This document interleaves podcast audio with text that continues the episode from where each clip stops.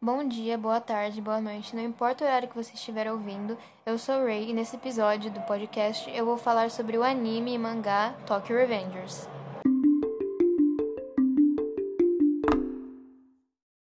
Tokyo Revengers é um anime que vem sendo muito reconhecido pelo último mês, que foi mais ou menos quando ele foi lançado. É, ele tem poucos episódios até agora, mas eles são muito bons e o anime já é considerado um dos top 3 dos animes da temporada. Porém, eu vou falar aqui do mangá, porque eu não assisto o anime, mas eu já li o mangá até a última atualização dele, então eu tenho mais local de fala para falar do mangá. É, começando pela estética dele. O mangá em si tem um traço muito bonito e as artes que são coloridas são também muito bonitas, muito bem coloridas. Isso eu achei incrível, porque realmente é um mangá que é, como que fala, agrada a vista, porque ele é muito bonito. E sobre a história. A história ela fala sobre um homem de 26 anos, é, Takemichi Hanagaki, e ele não é bem sucedido na vida, na verdade, ele é bem o contrário. Ele é considerado um fracasso não, por ele mesmo e por outros. É, um dia, quando ele estava na casa dele, ele recebe, ele vê pela televisão a notícia que a ex-namorada dele do colégio, a única que ele teve, foi assassinada em um atentado da gangue Tokyo Manji. É, ele, claro, ficou muito surpreso com isso, porque foi a única namorada que ele já teve na vida dele mas tem que continuar vivendo a vida normalmente. Em um dos dias que ele estava voltando do trabalho, ele acaba caindo em um buraco de trem e quando estava quase para morrer, ele fechou os olhos e se viu de novo no passado, quando ele estava quase entrando no ensino médio, se eu não me engano. Aí ele percebeu que ele tinha voltado para o passado e entrou em, em pânico, claro, porque ele não sabia nem como isso era possível. Ele acabou voltando para o futuro e descobriu que quem tinha o salvado de ser atropelado por um trem fora o irmão da sua ex-namorada. Ele descobriu também que se ele apertasse a mão desse irmão, ele voltaria ao passado e poderia alterar ele para salvar a ex-namorada. O irmão, que, que é um agente de polícia, pediu muito para o Takemichi poder voltar ao passado e alterar esse futuro em que a irmã dele morria.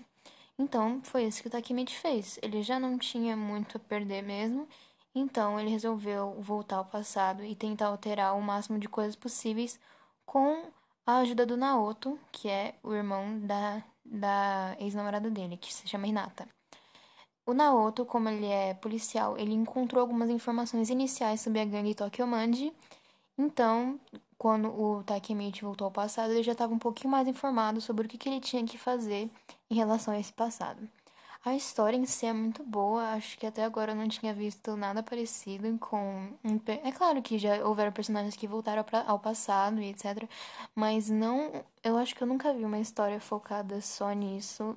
Um menino que volta ao passado para poder alterar o futuro e salvar a namorada. Eu acho que eu nunca vi esse tipo de história. É... E o Takemichi, como protagonista, ele é muito bom. Mas o coitado, ele só leva porrada. O mangá inteiro, esse menino apanha tanto porque ele, ele parece um saco de pancada. Mas o que eu admiro muito nele é que ele não importa quanto ele apanha, ele pode estar à beira da morte de tanto apanhar. Ele não vai desistir de, de ir atrás dos objetivos dele, que é salvar a ex-namorada. O Takemichi é talvez o protagonista mais perseverante que eu já vi. Ele não tem inteligência assim que, so que se sobressaia, não tem nenhum tipo de poder, ele é apenas um garoto de 14 anos que quer salvar a ex-namorada. E só pelo fato dele não ter nenhum poder, mas mesmo assim nunca desistir e continuar subindo na hierarquia da gangue para poder mudar o destino da Renata, é uma coisa assim realmente de se admirar, porque provavelmente, como um adolescente, qualquer outro adolescente, na verdade, é, já poderia ter desistido disso, porque percebido que é muito difícil. O próprio Takemichi já, já pensou isso várias vezes. Ele já pensou: nossa, eu sou um inútil porque eu nunca consigo mudar o futuro de forma que eu salvo a Hinata. Talvez eu deveria desistir, mas ele nunca desiste. Com a ajuda de todos os amigos dele ao redor dele, é, ele eventualmente acaba subindo na gangue e ficando amigo de, de, dos membros dela. E também, como ele virou amigo do Naoto, ele conseguiu certas informações que os outros não tinham, e com adiantamento, já que ele era do futuro. Então, eu admiro demais o Takemichi como protagonista e talvez seja um dos melhores protagonistas que eu já vi. Enfim, se eu pudesse dar uma nota de protagonista para ele, seria 10 de 10 com certeza.